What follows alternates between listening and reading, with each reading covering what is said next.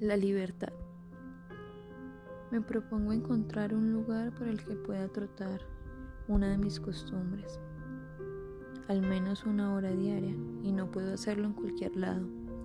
Tiene que ser en un lugar en el que pueda perderme entre mis pensamientos, alejarme de la gente y conseguir tranquilidad. Para mí, los lugares son sus sensaciones. Me gustaría que mis sentidos se encuentren las de este sitio. Me acostumbré a tener lo que quería, a ganármelo y a sorprender.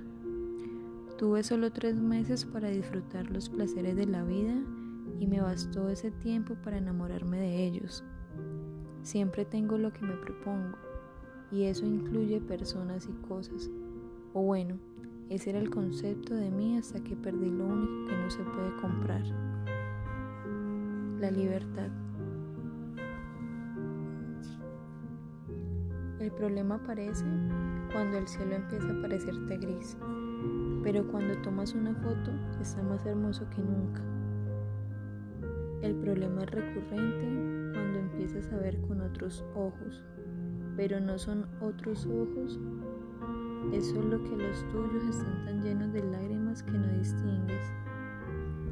Nos dicen que de jóvenes la vida no duele, que no hay problemas, que es la mejor etapa gracias a su sencillez, pero es lo contrario. Es decir, estamos en pleno proceso de descubrimiento y ni siquiera sabemos quiénes somos o cuál es nuestro propósito.